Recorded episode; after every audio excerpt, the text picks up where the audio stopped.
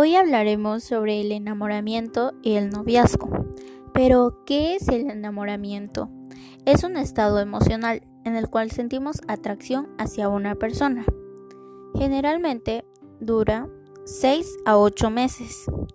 Y el noviazgo es más serio, se podría decir, que tiene intención a ir hacia el matrimonio.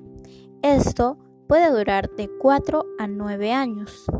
Pero como ya nos ha explicado nuestro profesor, hay tiempo para todo y creo yo que todas las personas con las que hablamos de este tema nos podrían decir eso. Y es como un consejo. Hay tiempo para todo. Hay tiempo para estudiar, hay tiempo para enamorarse y hay tiempo para casarse. Entonces todo lo debemos de hacer con calma y pensando bien qué es lo que queremos a futuro. Gracias.